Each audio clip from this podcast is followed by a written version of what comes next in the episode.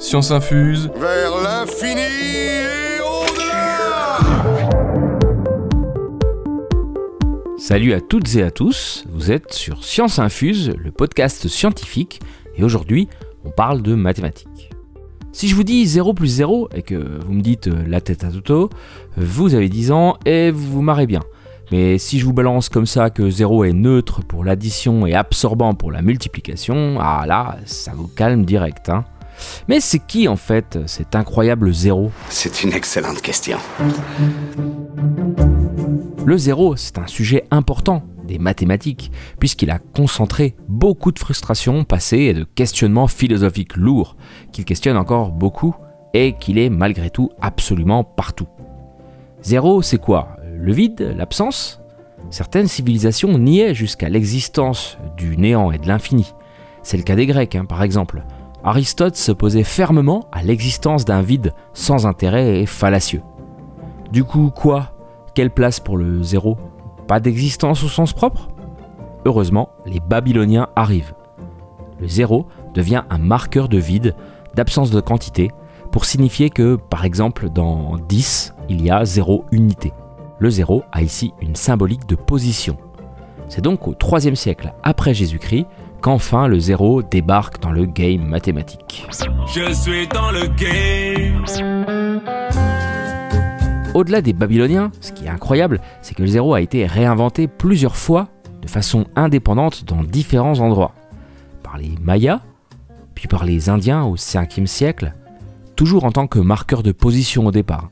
Et il faut attendre les savants indiens du 7e siècle pour lui donner le sens qu'on lui connaît actuellement.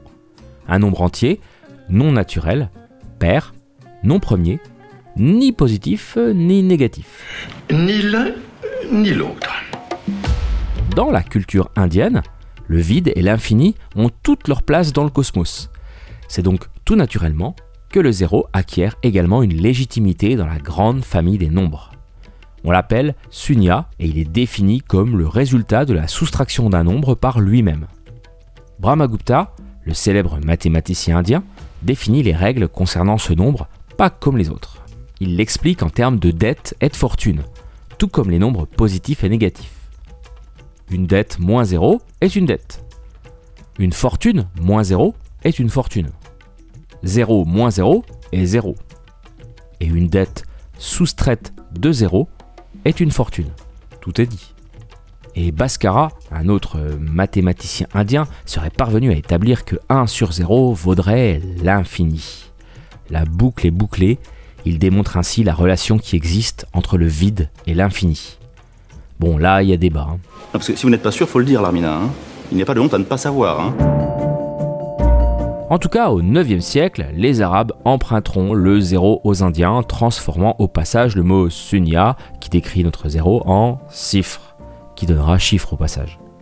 Ce ne sera finalement qu'au 12e siècle que le nombre arrivera en Occident, le mot devenant zéphiro pour finalement devenir zéro à la fin du 15e siècle. La notation décimale à position, telle qu'on la connaît et qu'on l'apprend à l'école, remplacera avec soulagement la laborieuse notation romaine. Ah bah c'est pas trop tôt. Bon, il reste encore à préciser le comportement de ce nombre un peu singulier. Et n'en déplaise à Brahmagupta, la plupart des mathématiciens considéreront que 0 divisé par 0 donne un résultat euh, indéfini. Mais comme lui, ils en feront la frontière entre les nombres positifs et les nombres négatifs. Depuis, le 0 a été apprivoisé. Il s'additionne, se multiplie et se soustrait à ses petits camarades. Sans souci, il passe à la puissance. Mais quel que soit le nombre, une élévation à la puissance 0 vaut 1. Encore que 0 puissance 0 divise les matheux. Peut-être pour rappeler que ce nombre reste original et pas tout à fait comme les autres. Et la division lui résiste encore, hein, nous emmenant vers l'infini. Vers l'infini et au-delà Bon, il en a fait du chemin notre zéro hein, avant de débarquer chez nous. Un long voyage exotique et tortueux. Né en différé aux quatre coins du monde et dans des têtes différentes, symbole de rien, mais du grand tout dans le même temps, il fascine depuis toujours.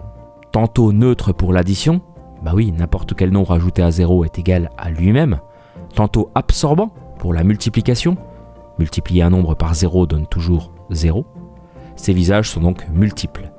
Et si les Chinois lui préfèrent un idéogramme et l'arabe littéraire le représente par un gros point, dans la plupart des langues, il se note aujourd'hui par un cercle ou un ovale, symbolisant la voûte céleste ou le vide. C'est merveilleux. Bon, j'espère que cet épisode aura éveillé votre intérêt pour zéro. Et magie des mathématiques, si vous lui ajoutez 5 unités, vous obtiendrez exactement le nombre d'étoiles que vous pouvez laisser en évaluation à ce podcast, si vous l'avez apprécié bien sûr. Où ça Bon, sur votre plateforme d'écoute préférée, comme Apple Podcasts, Spotify ou autre. En tout cas, prenez soin de vous et à bientôt, car le voyage continue.